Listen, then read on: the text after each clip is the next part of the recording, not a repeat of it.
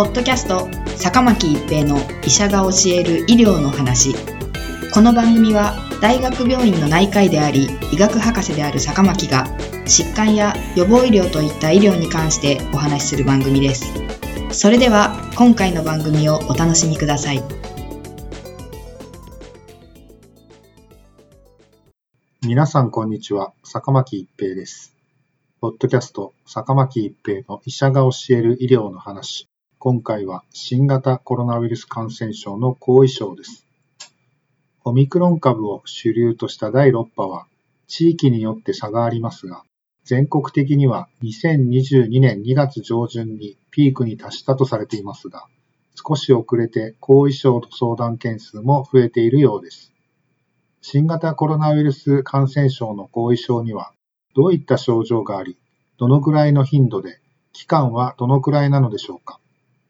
新型コロナウイルスに感染した人の中には、数週から数ヶ月間にわたって様々な症状が続く方がいます。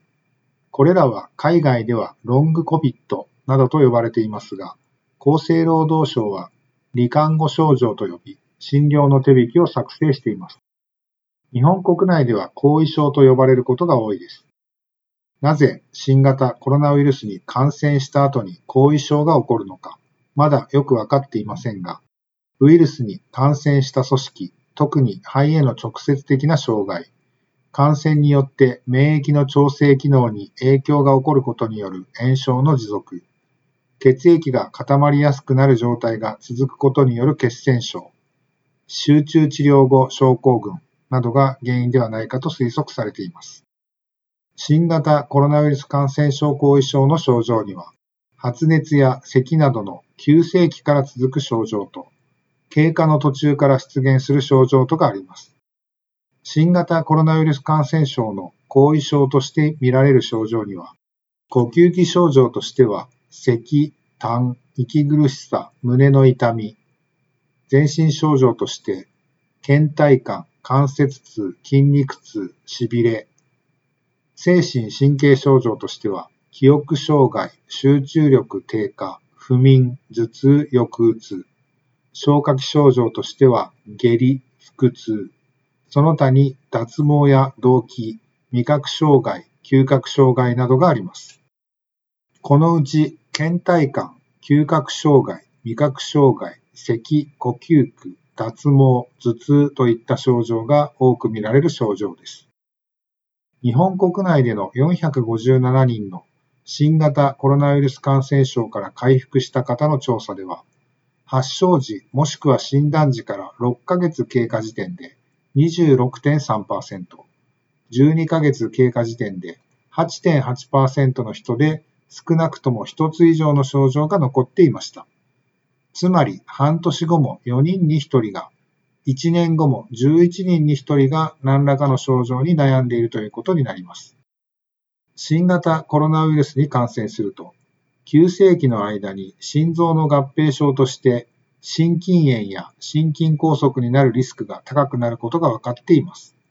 しかし、新型コロナウイルス感染症から回復した後の長期的な合併症のリスクについては、これまでは十分に分かっていませんでした。アメリカの在郷軍人病院の新型コロナウイルス感染症患者及び非感染者と比べた臨床研究では、感染から1年後の心血管系の合併症のリスクは、非感染者と比べて、脳梗塞1.52倍、不整脈1.69倍、心筋炎5.38倍、心筋梗塞1.63倍、肺側線2.93倍、深部静脈血栓症2.09倍、と軒並み高くなっていることが明らかになりました。新型コロナウイルス感染症が重症であった患者の方が、これらの合併症の頻度が高くなっていましたが、軽症であった人でも少なからずリスクが高くなっていました。スウェーデンで新型コロナウイルスに感染した100万人と感染していない400万人と比較した研究でも同様に、新型コロナウイルスに感染した人は深部静脈血栓症では発症後70日間、肺側栓症では発症後110日まで、出血では発症から60日まで合併症のリスクが高くなることが分かりました。このように感染した後もしばらくは心血管系の合併症が起こりやすくなるようです。新型コロナウイルスにはワクチンや治療薬が使用できるようになっており、感染を防いだり重症化を防ぐことができるようになってきました。一方で後遺症についてはなぜ起こるのか、どうすれば防げるのか、どうすれば症状が良くなるのかといったことがまだ分かっていません。この後遺症はアメリカでも深刻な問題となっており、バイデン大統領は後遺症の治療や予防などに関する研究を加速させるように指示を出しました。日本においても後遺症の治療や予防は解決されるべき重要な問題です。現在のところ新型コロナウイルス感染症後遺症を防ぐためには新型コロナウイルスに感染しないこと感染した場合も重症化しないことが重要になります。不織布マスクを装着する。3密を避け換気する。石鹸と流水で手洗いをするといった基本的な感染対策を心がけることが重要です。また、新型コロナウイルスワクチンを接種することで、感染した場合も後遺症が起こりにくくなると考えられています。ポッドキャスト坂巻一平の医者が教える医療の話。今回は新型コロナウイルス感染症の後遺症でした。ありがとうございました。ポッドキャスト坂巻一平の医者が教える医療の話。今回の番組はいかがでしたか？次回の番組もお楽しみに。